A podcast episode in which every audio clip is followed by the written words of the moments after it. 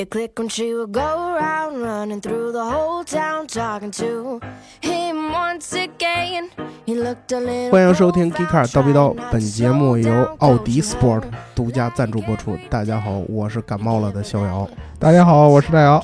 大家好，我是没感冒的李明阳。哎，这个我刚才在录音之前啊，我跟两位老师说，我说，哎，我今天感冒了，我的声音会变得很磁性吧？嗯，这两个人 diss 了我半天了。对，就是我雌雄不分的雌，对，就是雌性的雌嗯安 能辨我是雌雄？啊。嗯好，大家来这个评论跟我们互动啊，嗯逍遥老师到底是雌的还是雄的嗯，我必须我是纯爷们儿。啊？对吧？哎，这个上一期我们聊的这个雷克萨斯，大家的互动特别多啊。啊，对，你看一看这个医疗跟大家比较接地气的这样的车型嗯是吧？你们这个冒泡都冒出来了，对不对？对哎，本田其实也挺接地气的。那本田聊的更多是技术啊，雷克萨斯我们聊了很多这个这个全是价值观上的对价值观的东西，对吧？对吧？呃，我们先念念这个评论啊。嗯然后这个第一个评论是这个库米亚说：“如何打赏呢？我也想成为巅峰会员，哈哈哈啊，这个打赏这个事儿吧，就是你看，如果你用手机 APP 打开之后，你会发现这个头图的侧面 有这么一个排行榜，对点开它，它底下就会有 打赏。对，这已经说的很那什么了。嗯，而且这个不同平台的打赏方式可能略有不同，对吧？但是你只要是在任何一个平台打，我们都说得着的，对吧？哎，对对对。嗯然后这个说到这个雷克萨斯这边啊，啊，我现在这个声音不好听，就对是大老师来电吧，让我这个嘴比较快的是吧？嗯？啊，我认为豪华汽车在一百年前被奔驰定义了之后，其他冲击豪华款路线的品牌都是在从最初的追赶过程中摸索到自己的标签。呃，嗯宝马的这个运动豪华，然后奥迪的科技豪华，嗯啊，特斯拉电动年轻豪华，嗯劳斯莱斯更进一步的极尽奢华。那么，我认为雷克萨斯的细腻豪华路线行得通，从欧美对它的承认就能说明这一点。世人公认奔驰 S 是 D 级车的王牌，但是并不耽误其他品牌造成呃造出大卖的优秀作品。我不和你拼血统，我只努力寻找豪华阵营中没被你侵占的市场，转而走个性路线。一百年来，宝马的成功给了雷克萨斯经验。我相信，如果保持路线正确，接下来的五十一五十年、一百年，雷克萨斯也不会被觉得矮人一头了啊，没问题。但是你嗯这个评论当中有一个致命的一个弱点，有你们英国那边呃，吗？不，是一百年来宝马的成功给了雷克萨斯经验。嗯你你你这个里边有一个点，就是你把宝马看成了一个追赶奔驰，或者说是这个在追赶奔驰过程当中摸索自己标签的这么一个汽车品牌。宝马自己绝对不这么定义自己，嗯对吧？宝马肯定不会说我是奔驰的一个追赶者。再怎么说，就算宝马比奔驰要晚，但是在现在这个时代上来说，大家把 BBA 是放在一个一个集团里来看的，对，对吧？就是嗯奔驰你，你也就是比宝马贵那么一点点吧，对不对？对，它是这么来看的。但是雷克萨斯这个跟宝马，你再怎么着，宝马也是一个一百年的一个品牌，雷克萨斯嗯才有多少多少年，对吧？对，所以说你你直接把宝马跟雷克萨斯做类比，这个在很多人的这个眼中也是不一定嗯确呃不一定合适的。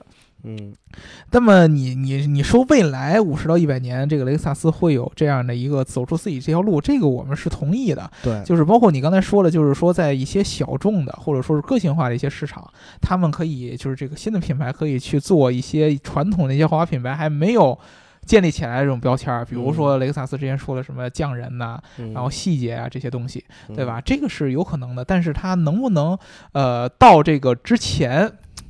啊、像之前这些已经有的很出名的这些豪华品牌的这样的一个级别和认可度呢，这个是有待商榷的。因为嗯你就算你说了，欧洲现在承认雷克萨斯是个豪华品牌，但是它的认可程度也远不及 BBA 那么高，对对吧？这个是一个、嗯一直会存在的这么一个问题，除非就像我们之前说了，它有一个新的一个变革的一个东西出来，它可以以重新改变以前那个豪华车的这些逻辑，像特斯拉这种算是一定的逻辑，对吧？对但是就算是特斯拉现在这个品牌价值这么这么强，你说特斯拉算个豪华车吗？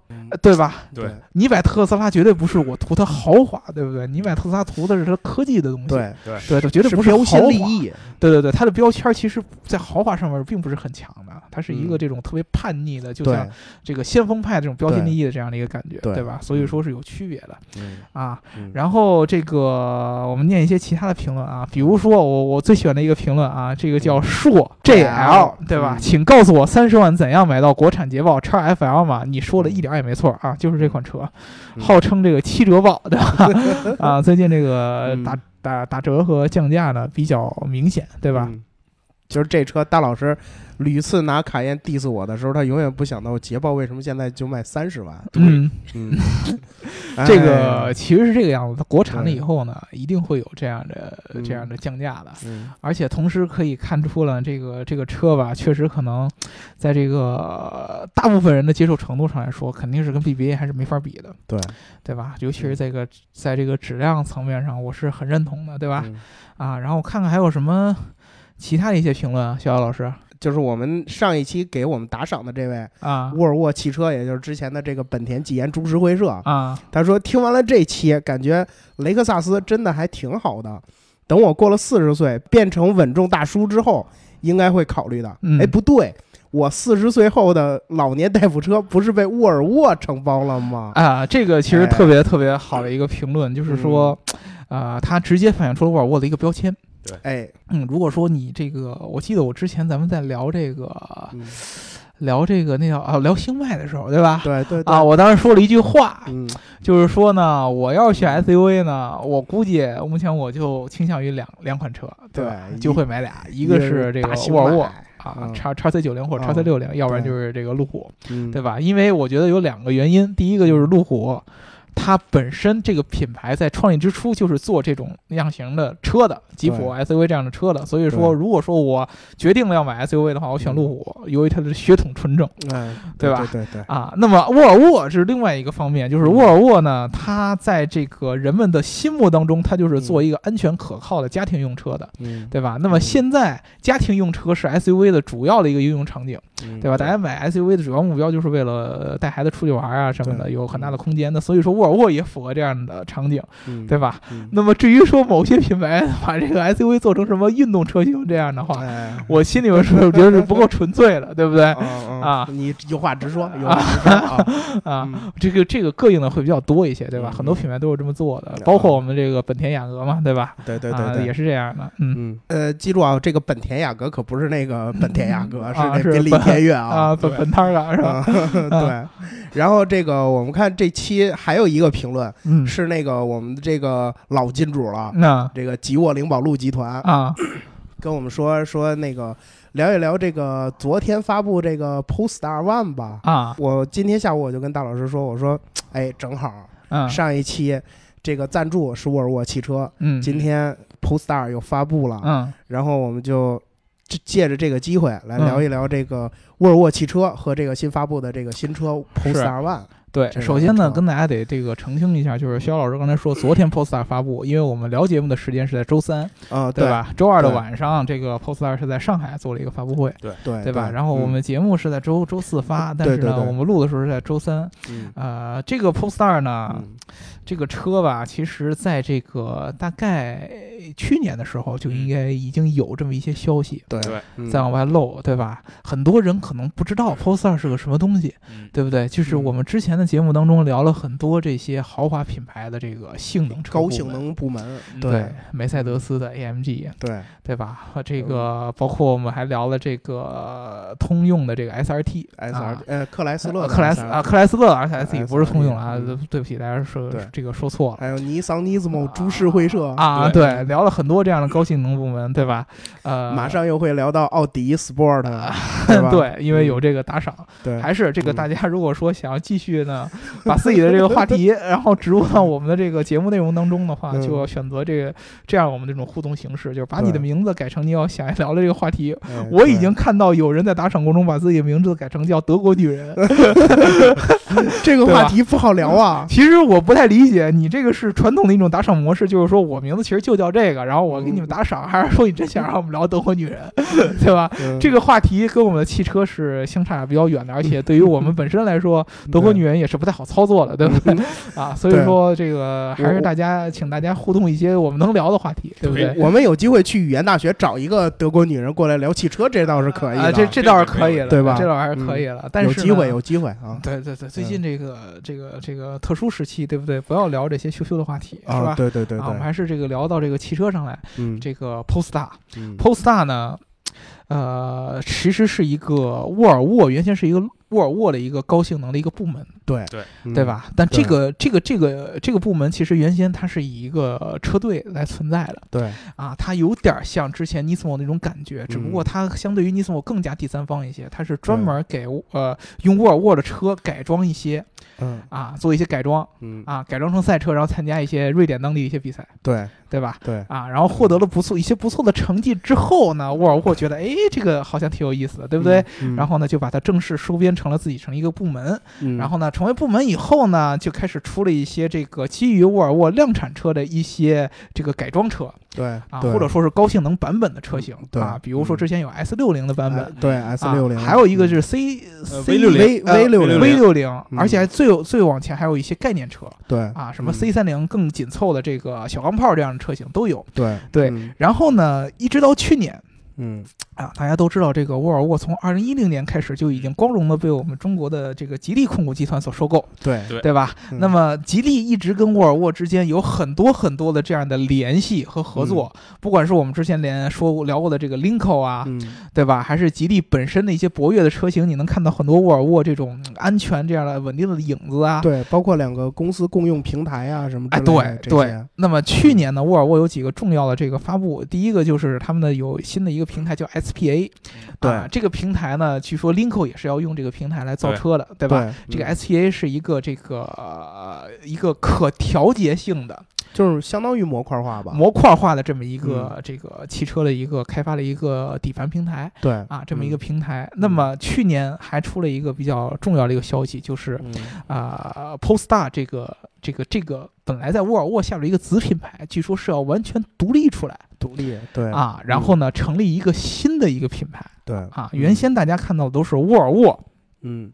啊 S 六零。嗯 Polestar 对，啊这么一样的一个车型。就像奔驰 S 六五 AMG 一样，对。对，嗯。这种感觉就相当于 Polestar 原来是跟 AMG 共同存在的。对，啊，但是现在 Polestar 跟沃尔沃就是相对于品牌上是独立开来了，嗯，那么也就相当于奔驰 AMG 以后不是奔驰 AMG 了，就叫 AMG 对，就叫 AMG 啊，就这种感觉。以后嗯。沃尔沃 Polestar 也不是沃尔沃 Polestar 了，它就叫 Polestar，对，对吧？嗯。啊，Polestar 这个本身这个词的意义呢，叫做北极星。对，嗯。那么他们这个以后的整个车辆这个牌子上面也都不再挂沃尔沃的这个品牌了。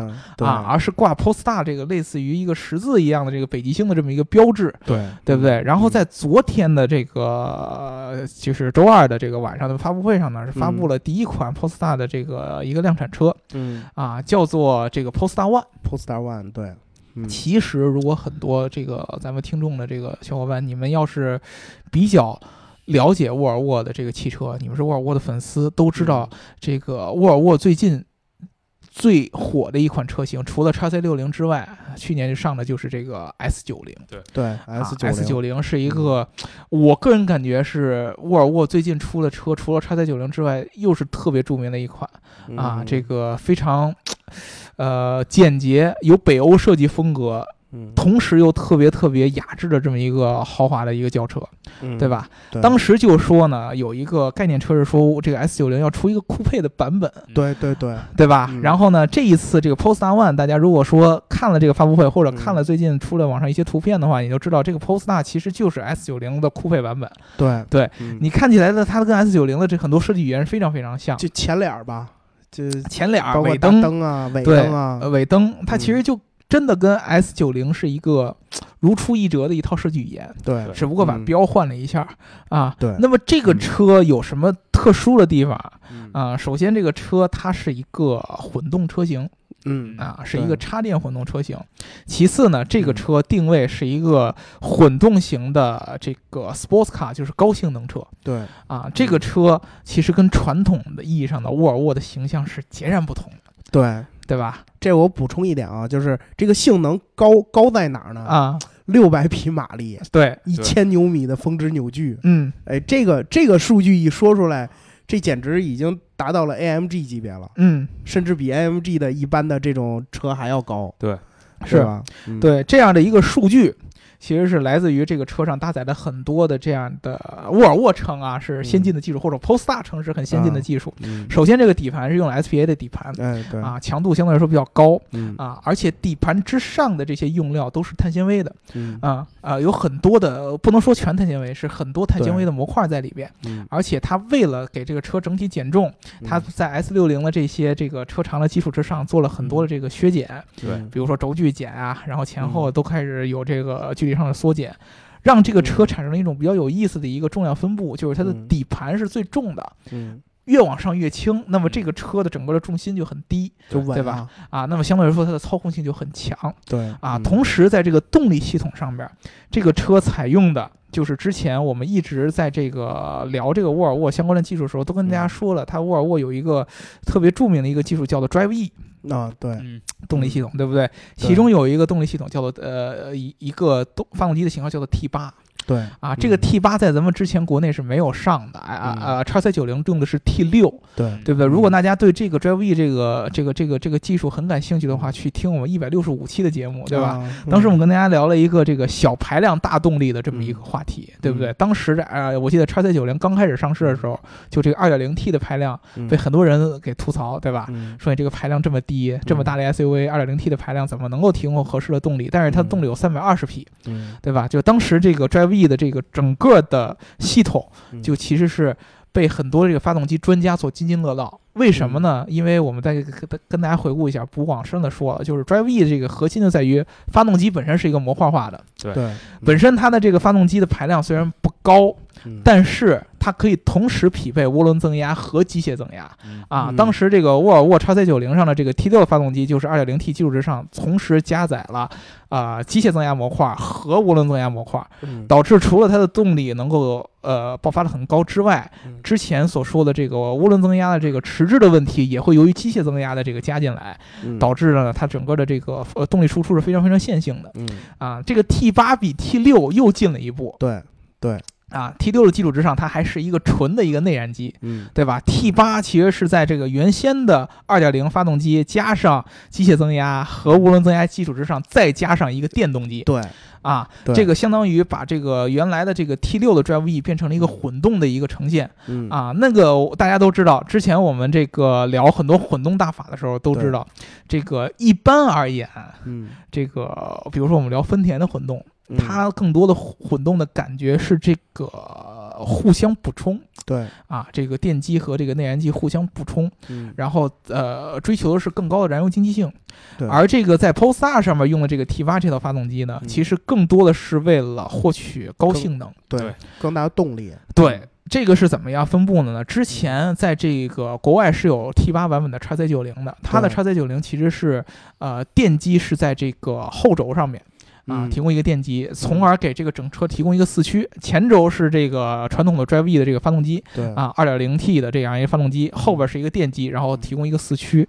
而 Polestar One 上这辆车，它的这个分布更有意思，它有三个电机。嗯首先在前边，除了我们刚才说的2.0升的这个带双增压的这样的发动机之外，它加了一个小的一个电机，用来做这个动力回收，嗯同时呢，给这个发动机来提供更高的这个能源这个输出效率。对对吧？然后在这个后轴上，它把这个电机变成了两个，而且是一个轮子上各一个对啊嗯。这样双电机的这么一个布局，特别像我们之前聊过一个电动超跑叫 Remark，对对吧？这个 Remark 大家如果知道的话，它的电机布局是每个轮子上各一个。对它是四电机布局对，它是四电机布局，而这个嗯。Pol Polestar One 的这个后轮上边，每个轮子上各一个电机，嗯。这个有什么好处呢？就是除了它动力很强嗯。之外呢，它还可以对这个单一轮胎这个轮子上面的电机进行单独的控制。对也就是说，后边这两个轮子它的这个电机输出马力可以是不一样的嗯啊。这样的好处就是你在过弯的过程当中，它的动力输出可以按照你的过弯的这样的一个需求做一个改变。嗯差速器就是，对对，一个差速器，就是电动化的一个智能差速器嘛。对啊，这样的一个好处就让你的车的操控性进一步的提升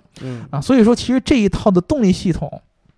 啊，是这个沃尔沃，呃，算是这个 Drive E 系列里边，现在应该算是你看到是配备最完善、武装到嗯最牙齿的这么一个一套动力系统了。嗯啊，所以说它其实输出六百匹马力，包括有这么很强的扭矩，嗯是跟它这个混动系统是分不开的。扭矩很高，其实就是这个纯电混呃，就是混动提供的这样的一个效果，对对吧？嗯而且据说它的这个整个电池的布局嗯也是很有意思嗯啊。它在这个整个的，我们刚才说了，前面是这个内燃机，后边是电动机，在这个中间是一片儿的这个电池。池啊，它做到了这个三十三十四千瓦时的这么一个电池的一个容量，嗯。所以说呢，这个 Polestar One 的这个车，在完整的这个纯电模式下，它还可以行驶一百五十公里啊，这是在 NDEC 的路况下边了。嗯啊，这个一百五十公里的这么一个续航，其实嗯已经相当于咱们现在国内一些这个最入门级的纯电动车的一些这样的一个效果了。某某某某公司的 幺几几吧，这个是嗯关键时期，不要膈应人家，对不对？嗯？对这个、呃这个讲话都说了，对吧？这个嗯伟大的工程是最重要的，对不对？对不要 diss 我们伟大的工程，好好好好，对吧？嗯啊，这个车呢，其实从我们这个硬件上面来看，嗯和这个整个车的设计上来看，设计咱们不嗯说，见仁见智。比如说明总觉得这个设计不太好看，对吧？嗯对啊，觉得这个比例有点问题，尤其是它这个后边这个九十度直角的这么一个设计，嗯显得这个有点突兀，对吧？嗯啊，但是从这个本身技术和它的一些这个数值上来看，嗯绝对是一台性能级的车。嗯，对对吧？嗯那为什么我们看到了最近这个从这个 Polestar 这个品牌要独立出来，嗯然后到今天这 Polestar One 发布，看到网上其实很多人大部分还是一些负面的，或者有些质疑声的一些评论嗯啊，就是很多人给他们的一个评价呢，就叫做扮猪吃老虎嗯啊。为什么会出现这样的一个问题？就是，呃。大家都知道，我们以前聊聊过几期沃尔沃的相关的话题。对。啊。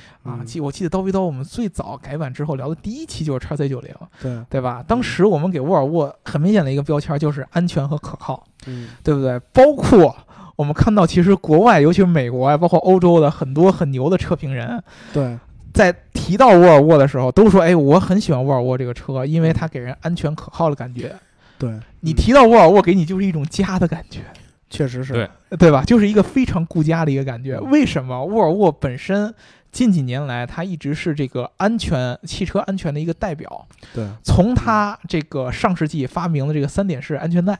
嗯啊，到现在它这个在各种这个呃这个汽车碰撞测试当中的一个很高的一个评分、啊，包括它做这个车身轻量化嗯啊，包括它做这个车身强度，都是跟它这个安全和稳定性都是挂钩的。包括它做很多这个自动驾驶、驾驶辅助相关的这些技术研发，对嗯对吧？它都是跟安全挂钩的，从来就没有人把沃尔沃这个品牌和高性能和运动联系在一起。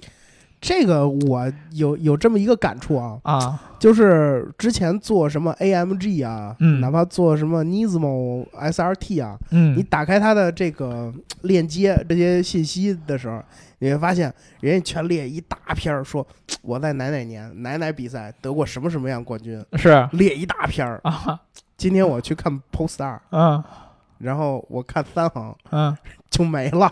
对 对，就就是它这个运动系统、运动这个 DNA 吧，确实比就是以运动著称或者以操控、以性能著称的这些品牌，嗯还确实它是要要差一些的。是，对，所以他这个时候就是出来做这个呢，质疑声肯定是会有的。那明阳觉得，嗯其实就是说，从我这个角度出发，就是说，刚才两位老师谈的可能是产品角度，嗯嗯，谈的可能嗯稍微多一些。就是说，我可能个人比较关心，就是说战略角度上，这个沃尔沃嗯究竟为什么出，就是推出在这这么一个时机推出这个 Polestar 这么一个品牌啊？嗯，其实我也注意到，就是说现在这国内市场主要有这个 S 六零和 V 六零两款这个 Polestar 车型。嗯所以大家能看出来，就是沃尔沃的 Polestar 跟这个奔驰 AMG 还有这个宝马 M，它的这个产品布局是不一样的。嗯。啊，它的这个产品布局非常狭小，只有这么两款车型，嗯。而且它还有一个这个 Polestar ECU 这么一个动力升级程序。嗯。嗯。啊，所以说很多这个国内用户对于这个 Polestar 这个理解呢，仅仅局限于这么一点点这么一些东西。嗯嗯，然后呢，从战略角度上出发呢，呃，Polestar 想去跟这个奥迪这个 RS 和这个宝马 M 再加上这个奔驰 AMG 去竞争，嗯，啊，其实机会并不是很大。就没没戏，对，嗯。所以我认为就是说，他们推出这个把这个 Polestar 独立呢，然后呢，尤其这次其实大家都可以注意到，它做出来这么一款产品，Polestar One 是这么一个、呃混合动力车。嗯。啊，所以说它其实在这么一个时机推出这么一个，我认为我个人对它的定位是高性能的这个纯呃高性能新能源品牌。嗯我认为嗯这是沃尔沃就是说对 Polestar 这么一个品牌今后的这么一种定位吧。嗯而且就是说，大家其实还可以注意到这么一种细节，嗯这个嗯 Polestar One 这个车，其实我看了一下它数据，它的这个车长大约在四米五左右嗯，对，啊。嗯其实如果你跟同级车对比的话，它要比这个福特野马还有这个奔驰这个 C 酷配，嗯呃，它要短一些嗯啊。所以说就是说，它并不仅仅是这个 S 九零酷配这么一种定位，嗯。嗯，而且还有一个细节就是说，一三年的时候呢，沃尔沃埋下这么一个伏笔，就是说嗯。它推出了这么一个概念车叫 Concept 酷配。嗯。嗯。呃，这么一个概念车呢，其实跟现在的这个 Polestar One 呢，在外形上面，呃，无论这个对，几乎已经差不多，就前后比例，嗯包括这个车身侧面造型，几乎已嗯经非常接近了。嗯。所以说，就是说，透过这些细节，大家可以看出来，就是说，沃尔沃想要做出这一步呢，其实是很早之前一定就有规划的，他们嗯只不过就是等在这么一个时间窗口。对，而且呢，他们昨天在这个上海发布会，后来我在看直播的时候呢，沃尔沃还透露这么一个信息，就是除了 Polestar One 之外呢，嗯他们在一九年的时候还会出 Polestar Two 这么一嗯款车。啊对对，这款电动车大约定位和这个特斯拉 Model 3在一个 level 上。对嗯对，然后呢，二零二一年的时候，那个时候呢，他们想要等这个 Polestar 品牌成熟之后，推出嗯第三款车型 SUV Polestar 对 SUV 嗯对，这么一款 SUV 车型。这听着像是特斯拉的布局啊，对，Master Plan 对吧？嗯所以说我，就是说，从我的角度来出发呢，我认为就是说，嗯沃尔沃对于 Polestar 品牌这一次这么一个独立事件，它一定是经过这个深思熟虑的考虑，嗯对绝对不是说一一时头热。嗯对所以说，其实我觉得这个明阳这个看法是特别符合我们这个公司的这个一贯的这样的一个价值观的，就是我们看这个整个的这个 Polestar 的这个形象，你一定要结合了这个本身他们公司本身的一些战略，对以及他们公司的一些未来的规划，嗯这么来看。嗯很多人觉得，哎，Polestar 这个认知可能就跟奔驰 AMG 什么一样。你从这个角度上来说，它自然而然是没法跟 AMG 那么长的历史，跟奥迪呃 RS 那么长的这个各种各样比赛、勒芒什么各种各样的这样的历史来比，跟宝马这种本来就在运动基因的就更没法比了，对对吧？嗯那么他为什么要这么做？其实我们可以仔细来想一下，结合几个关键的时间点。第一个，二零一零年的时候，嗯。吉利把沃尔沃收购，对。对。啊，那么沃尔沃其实算是吉利下边的一个很重要的一个啊海外的这么一个高端品牌。对。那么本身在吉利收购之后，沃尔沃有很强的这么一个呃，算是一个靠山，以嗯及中国的这么一个电动化的这么一个趋势的一个影响在里边。对这是第一个，包括它出 Linko 什么，跟这个也有很大的关系，嗯对？吧？第二个，沃尔沃之前公布过，它要在二零一九年以后嗯全面放弃纯内燃机车的这么一个生产。对对对吧？嗯转而去生产电动车和混动车。对，这是第二个时第二个时间点。第三个就是明总刚才说的，这个 Polestar 它所发布的车型，这次并不只有 Polestar One，还有它的计划有 Polestar Two 和 Polestar Three 对啊，都是这个 Polestar Two 是跟这个 Model 3是同一级同一时期嗯对等级别，然后发布。Polestar 嗯 Three 是一个高端的一个 SUV，嗯啊，而且他当时说了，我未来呃绝对不仅仅是做这个混动车，我要往纯电上面去做嗯啊。这个是当时这个他们这个 CEO 就 Polestar CEO Thomas 说的，这个他们公司的一个规划。嗯这几点结合在一起，你看到了，其实沃尔沃对 Polestar 的定呃 Polestar 的定义更多的是在新能源领域。对。而并不是我们之前在这个这个这个 AMG 啊，嗯。然后宝马呀、M 啊、RS 这上面嗯。去所探讨的这些燃油车、内燃车的这些赛事的这些基因和血统在里面，并不是这个级别的，并不是这个一个逻辑的。嗯。但是你这样一想的话，我们结合我们上一期聊这个雷克萨斯的时候，嗯。对不对？当时我们就说，你去跟奔驰、宝马、奥迪去比拼这个豪华车的这个血统，嗯你如果说是同样的一个游戏规则，嗯同样的一个产品结构，嗯对吧？你跟它同时来比拼，你学人家学人家奠定了游戏规则走的话，你永远走不出它的阴影，因为。我就当时说的，你做一个高端品牌，永远都不只是技术那么简单，对一定是你同时所带的这些文化呀、标签呀、历史啊一块儿，才能给这个品牌赋予很高的这样的一个豪华的这么一个价值，对，对吧？嗯你能说你技术或者细节做的比人好，但是这个东西你永远学不过来，因为你永远是按照人家的那套定的规则在走的。嗯但是电动车进来以后不一样，电动车进来以后，嗯给人家重新开始的机会。诚然，你说奔驰、宝马、奥迪也可以说我是汽车行业的什么鼻祖，对吧？嗯。祖师爷嗯。啊，我现在也去做电动车，但是在电动车这件事儿上，大家的起步时间是差不了太多的，对。嗯。对不对？你能够给你露出了一个缝隙，让你能够切进去，有机会跟这些巨头同时起跑。嗯。啊。那么，其实对于沃尔沃来说，我觉得他是自己自己想明白了一件事儿，嗯。就是我在内燃机时代，嗯。我虽然说我也有很有一定的全球的知名度，嗯但是你的这个标签儿其实相对于 BBA，甚至于雷克萨斯，甚至于捷豹路虎来说，你的标签要比他们窄一些，对，弱化很多。弱化很多。对就是沃尔沃这个公司在之前一直是一个。就是在瑞典本土化非常强形象、北欧形象的这么一个品牌，对嗯啊，他之前我这么跟他说，百分之六十以上的员工还是在瑞典，还是在本土人在工作，就算是在福特那个时代也是这样的。那么被吉利收购了以后，吉利对他的期望是很高的，对不对？对那么我指望你去进军全球市场的，我指望你去振兴中国汽车工业的，对不对？我想希望借鉴你的这些啊、技术啊，借鉴你的一些思路啊，把自己的品牌能够丰富起来，把自己的汽车工业也自己带动起来，把自己的产品能力也提升起来。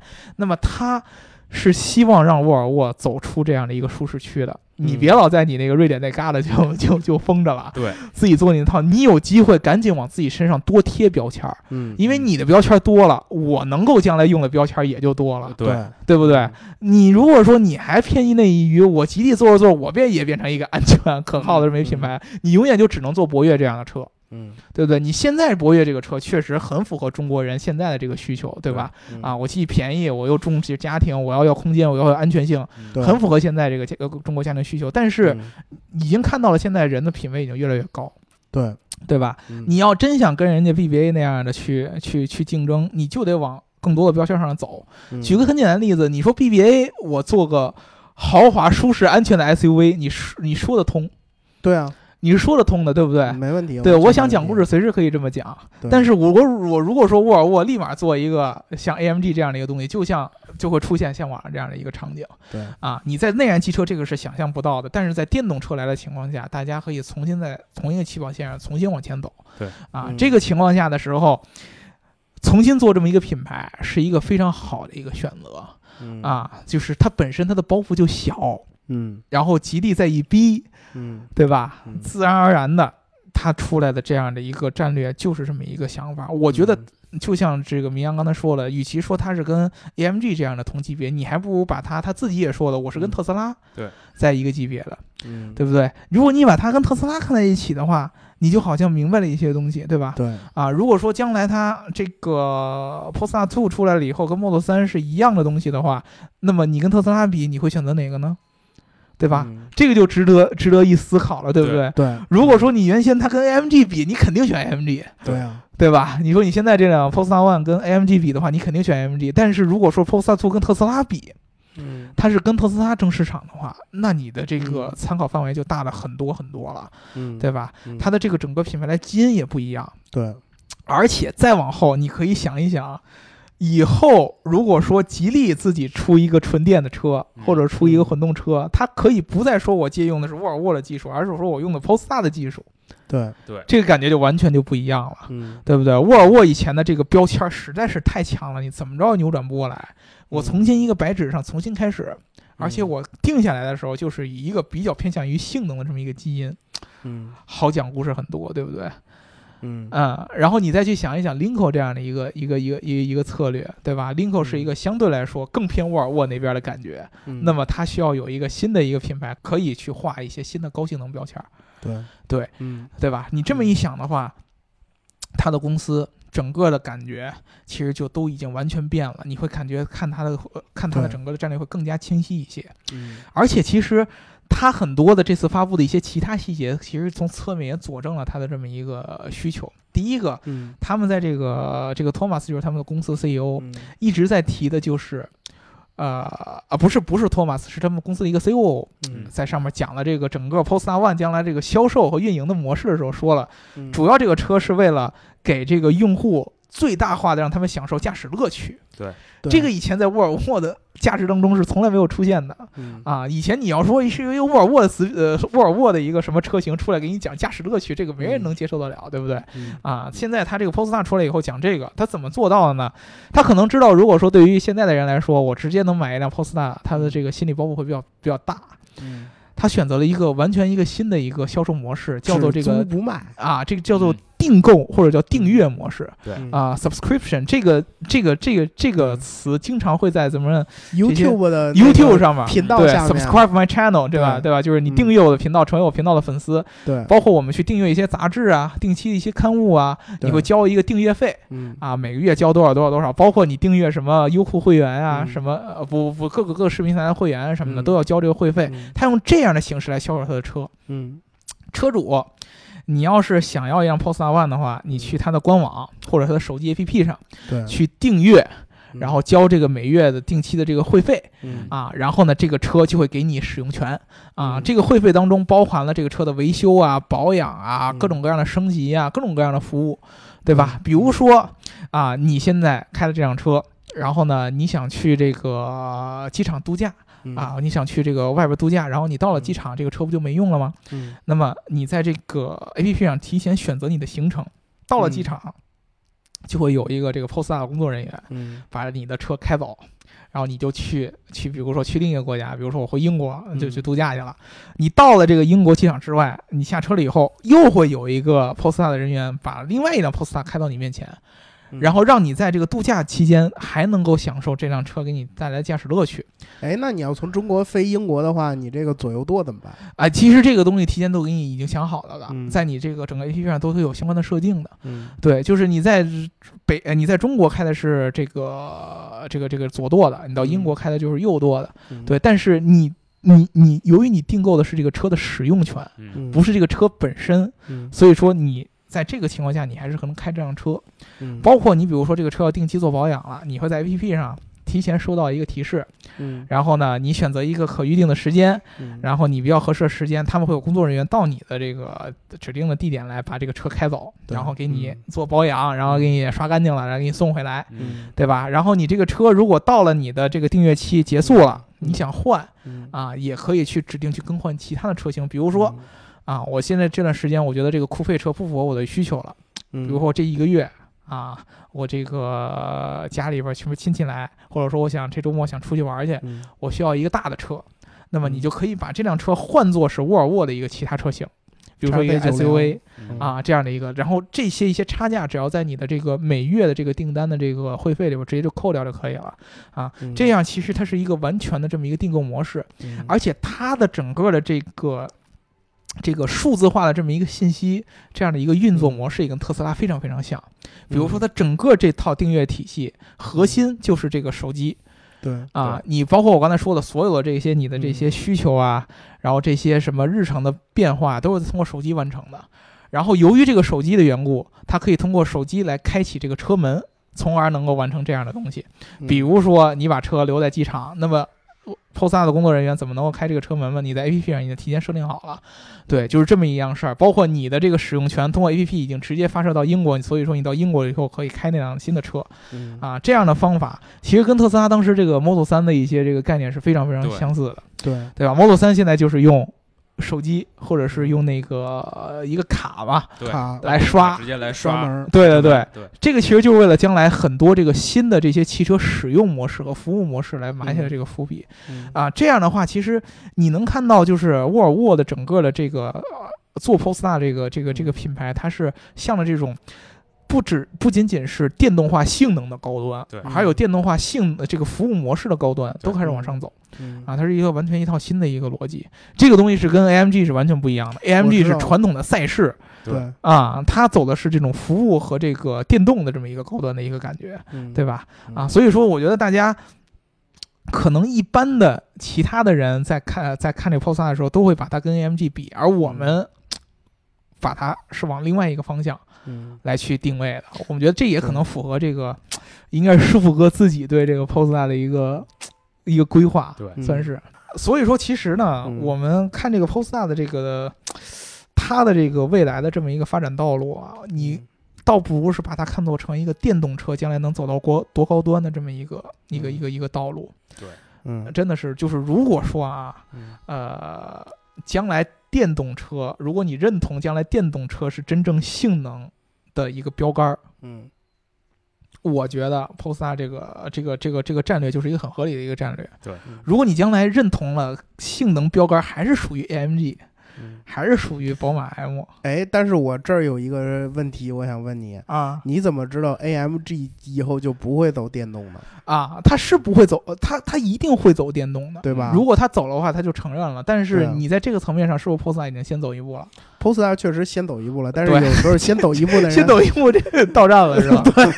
到站了怎么办？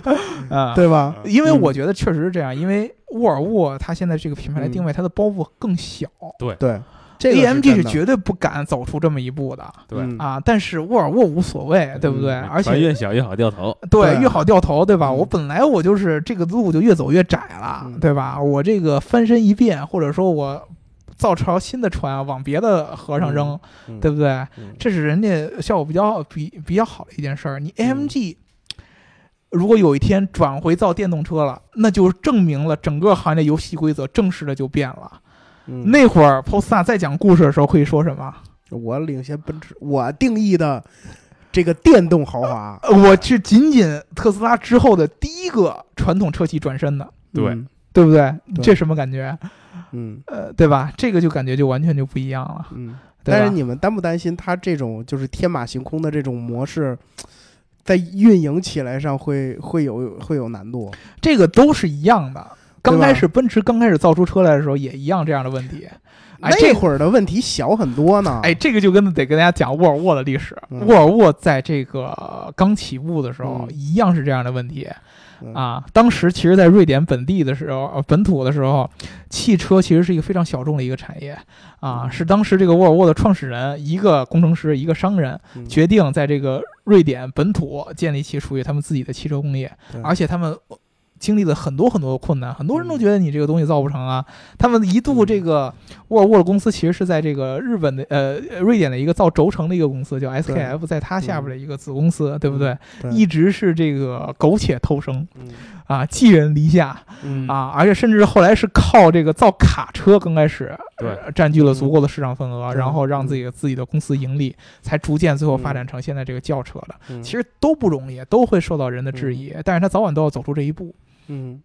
对吧？所以我觉得，呃，从这个点上来说，他们是有一定的这么一个很长远的战略规划的，而且嗯。一定要大家一定一定不要忽视吉利在里边的作用，对千万不要忽视吉利在里边的嗯作用。就是如果说沃尔沃的这个包袱嗯比这个奔驰、宝马、奥迪要小很多，嗯那么对于这个吉利来说，这件事儿就是不得不干的一件事儿。对真的不得不干的一件事儿，因为如果说嗯。吉利做这么一个高端的电动品牌的话，它是嗯。没有可能能去跟国际厂商这么着来同同台这么着来讲的。对，它唯一能用的就是沃尔沃，沃尔沃嗯。下边现在能跟高端挂钩，唯一就是 Polestar 这么一个名字，它必须嗯得把它独立出来。甚至我觉得当时 Polestar 在沃尔沃整个过程当中，之前的那些布局都是有后边的这些嗯。这些规划在里边的，很有可能，对对。吧？嗯。包括这个 Polestar 这个整个整个车辆的生产，嗯啊，这时候有一个特别有意思的事儿，是在中国的成都。哎，要要是先国产了啊，对然后啊再销往海外，对，这个这个车的这个 Polestar 这个公司虽然是一个瑞典公司嗯啊，包括这个出来发言的都是外国人，对吧？对但是它的生产是由这个 Polestar 跟吉利合资，在这个成都呃成都嗯来建一个这个，据说是中国现在最生态。最环保的一个工厂，汽车工厂，对吧？嗯啊，在这个工厂里边来建啊，嗯来造这辆车。这个工厂也是在二零一九年正式来投产，嗯对吧？所以说，它其实整个的这么一条战略都跟吉利有非常非常大的一个联系，嗯对吧？嗯这个舒服哥在里边肯定是有很多的这样的一个布局在的嗯啊。你如果说舒服哥现在去跟这个 AMG 去去这个叫板，肯定是没有戏的，嗯，对吧？但是嗯你不在这上面先出一招，你将来估计也没戏了。对哎，我突然想到了，其实 AMG 以前出过纯电动的超跑，啊是啊，对吧？对，保时捷还做过电动车呢，对吧？S L S A M G，对有一款纯电动车吧，对，嗯，嗯对吧？嗯你到时候一讲故事的时候，又可以追溯到这块儿。嗯，对但是你这个就对，这个那个东西相当于就是一个怎么说呢？一个我有精力的时候我做的一项副业，嗯，对吧？这个看来就是 Polestar 这个东西是要是当认真的认真当一回事儿要做的，啊，认真的，对，而且是要是要冲着去这个我们在上一期说的这个未来的豪华市场嗯，去去冲击的，对，对，所以对其实其实我想说一点就是什么呢？嗯与其说用这个 Polestar 跟这个奔驰 AMG 正面对抗啊，嗯我不如就是说可以换奔驰另外一个品牌，就是说他们这个刚刚推出的这么一个纯电动 EQ 品牌。嗯啊，我认为就是说 EQ 跟这个 Polestar 它可能会形成部分的这么一个正面冲击，这么一种对抗趋势嗯。是嗯对。这样的话，其实就你可以看到这个所有的传统车企都开始陆续的在转，嗯但是它转的时候吧，又不希望直接影响到自己品牌的形象。对嗯对吧？所以说，我就嗯新建一个品牌，让他先转。他转的好呢，我就把我老品牌往那儿并；对他要转的不好呢，我老品牌也无所谓，对不对？啊这是一个在战略上非常非常有意思的一种做法啊！就像沃尔沃之前一样，沃尔沃是靠这个卡车起家，然后后来卡车跟这个乘用车再分开，哎，然后后来呢，乘用车不行了，卡车再反过来再救它，对其实都是一样的事儿，对对吧？其实都是这样的一个战略。这个嗯从这个产品本身上来讲是不行的，一定要从嗯一个商业价值和它本身的这个未来战略规划来想。嗯从这个角度上来说，啊，咱们的粉丝，嗯。你们对这个 Polestar 是一种什么样的一个理解？嗯。啊？如果说它将来出了一个跟特斯拉 Model 3相似的这样的纯电动车的话，嗯。你会不会考虑？嗯。对不对？啊，哎，首先这个 Polestar One 你们会不会考虑，如果在中国生产？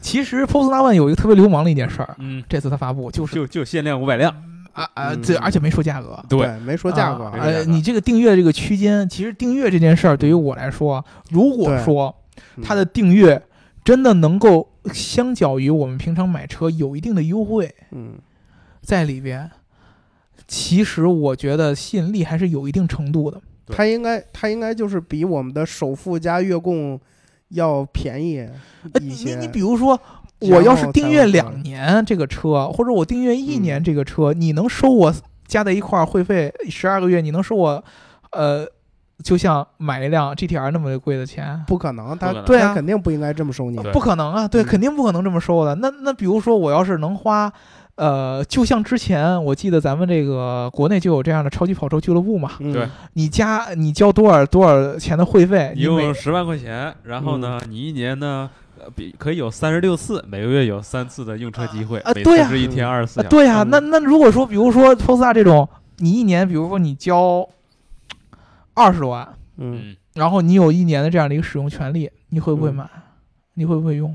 每年花二十万，嗯，然后呃，其中就保保险和充电的费用应该是会在保对啊，对，加油？算不算加加电的充电的这个东西，？Polestar 不是纯电吗？呃插电式混动嘛。对啊插电式混动，油估计可能会给你一些油的优惠政策吧，对啊油卡之类的。但是我嗯估计直接给你包邮不太可能。啊，那还不包邮，那你包邮的话，这就跟什么中国石化、中石油这就就就不加了很强关系对了。不包邮，然后二十万。啊我就就举个例子嘛，这个价格真的实在是不好不好估量，对，那那我其实一直想知道，我一直想知道这个 S 五百 E 什么之类，这一年要花多少钱？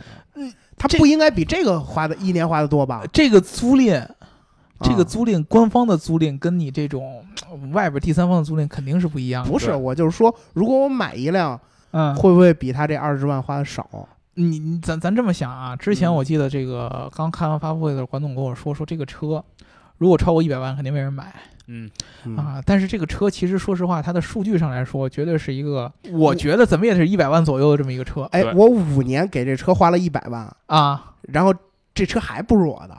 你的这种逻辑是不对的。嗯，嗯，啊。你每年花二十万，五年嗯。一百万，你去租这么一个 Polestar One 这么一辆车，嗯。但是呢，跟你一百万买下来绝对是两种概念。嗯，因为呢，你花二十万，你租第一年之后呢，嗯剩余四年那八十万的钱 在你手里，你是可以控制的，对啊，对吧那？我花一百万买完车，五年之后我卖了，我不会还能回笼资金吗？啊，是回笼，但是五年之后你再回笼这资金，你你这四年之内你八十万怎么花？对，嗯这个其实是，而且我觉得这个价格不可能是这么样定，对嗯。不可能是直接一百除以五。哎，我觉我觉得它奖励机制可以，比如说我嗯第一年我租了这个，我订购了这辆车，订阅了这辆第车，二年打折，我第一年二十万，嗯，第二年十五万，嗯，第三年十万，嗯肯定是会有这样的，我觉得是这样的机制是很有递减。对，我年资越长，然后这个价格越便宜。而且你将来可以换呢。对啊，对啊，你然后在这个机制之下，我可以随时换他的车，对啊，对对吧？对这个还是可以考虑的。你要每年给我递减就行，嗯，就是每一年都有都有新的优惠出来。对。如果说我表现好，对吧？这跟保险呀、手机合同啊什么之类的，手机合同和保险很多也都是这种这种订阅制的，对，对吧？但是简单粗暴的一百除五，这就有点过于耍流氓了。这个我认为沃尔沃自己应该也能，他一定会有一套他肯定不会这么干的。对我觉得如果要这就这种订阅、这种订购，我现在想明白了，其实他他在这个其他行业里边已经玩的就是很成熟了。对白条买手机，对啊，你各种这种什么网购啊，什么手机合同啊，什么这个保险业务啊，什么之类的，还有包括你的这个健健康检查什么之类的，在医医院都有这种这种呃年费递减呀、什么包括你的信用卡、嗯，都有这种这种奖励机制。嗯，你这样产生什么用户依赖性啊，什么之类的之后，让他的这个换的这个就是更换的成本比较高的时候，嗯。他自然而然会愿意继续续你的费。对，这跟那会儿在欧洲订那 Sky 一样，嗯，你一开始订 Sky 的时候挺贵的，后边来慢慢慢慢越来越便宜。万一人告诉你，你比如说你订了嗯。超过八年，这车就是你的了，对啊，对啊这种也对啊这有很有可能啊。对啊，所以超过五年之后，这车就是你的了。对最后交一点，比如说你最后补一点钱，这车这车就成你的了，对，这也是有可能的呀。因为很多人可能开不到五年，根本就，嗯对不对？你自己想一想。而且这其实融资租赁这个这个形式在在其他很多地方也都已经有开始对了。据我所知啊，你像之前宝马在在德国，我们在德国很多时候嗯。都有很多人去这样叫 leasing 是的呀。一辆宝马嘛。对，对。是。的，其实就是现在国内很多这个嗯。豪车租赁公司，它还推出这么一种玩法：嗯。嗯。你要租什么车，嗯。然后呢，我们这儿没有。嗯，OK，你跟我商量，咱们俩一起去四 S 店。啊你说我要租 S L S A M G，啊 OK，租车公司我买一辆，啊然后呢，你第一年呢你付百分之二十，啊第二年呢你挨个就是每一年你的这个年费也是递减的。对嗯如果你后悔了，你说嗯 OK 这辆车我不想租了，我再换一个，你再去四 S 店买。嗯，对，然后呢哦，你租满五年之后呢，你再花一点钱补差价，然后这车就是你的。对。对对，其实这个其实很有意思。其实这种商业模式倒是倒是其实挺可行的。嗯嗯，就是这个整个它的这这一套运行吧，因为这么大体量嘛，嗯而且这么贵的车，我觉得就是在在操作上一定不能像就是有些企业一开始把牛逼吹得很大，对，嗯，然后结果在运营的时候出现种种种种毛病，对一遭到吐槽，这个就很容易就造成很大的负面影响，以至于这么一种没人信你对这个了。这种资金回笼模式呢，有点类似于现在非常流行这个比特币玩法，就这啊，对个对对，区块链概念嗯啊，有点对这么一种意思。哎，那关于 Polestar 和沃尔沃，今天我们也简单的就是给大家梳理了一下。嗯，然后那个还是刚才大老师提出的那个问题，就是如果这个 Polestar One，或者是以后 Polestar 出的这些车，用这种形式来给你，然后它的除去它车本身，加上它这些服务，会不会让你有对沃尔沃或者是对 Polestar 或者对整个吉利有一个新的认识？然后能不能让你改变未来买车的这种消费观念？我们可以来互动一下。然后，如果要是有什么呃新的关于这个 Polestar，你们有什么看法，也可以来给我们表达。然后这个听节目呢，记得点赞、打赏、加评论，点赞、打赏、加评论，点赞、打赏、加评论。我们下一期再见。拜拜。拜拜。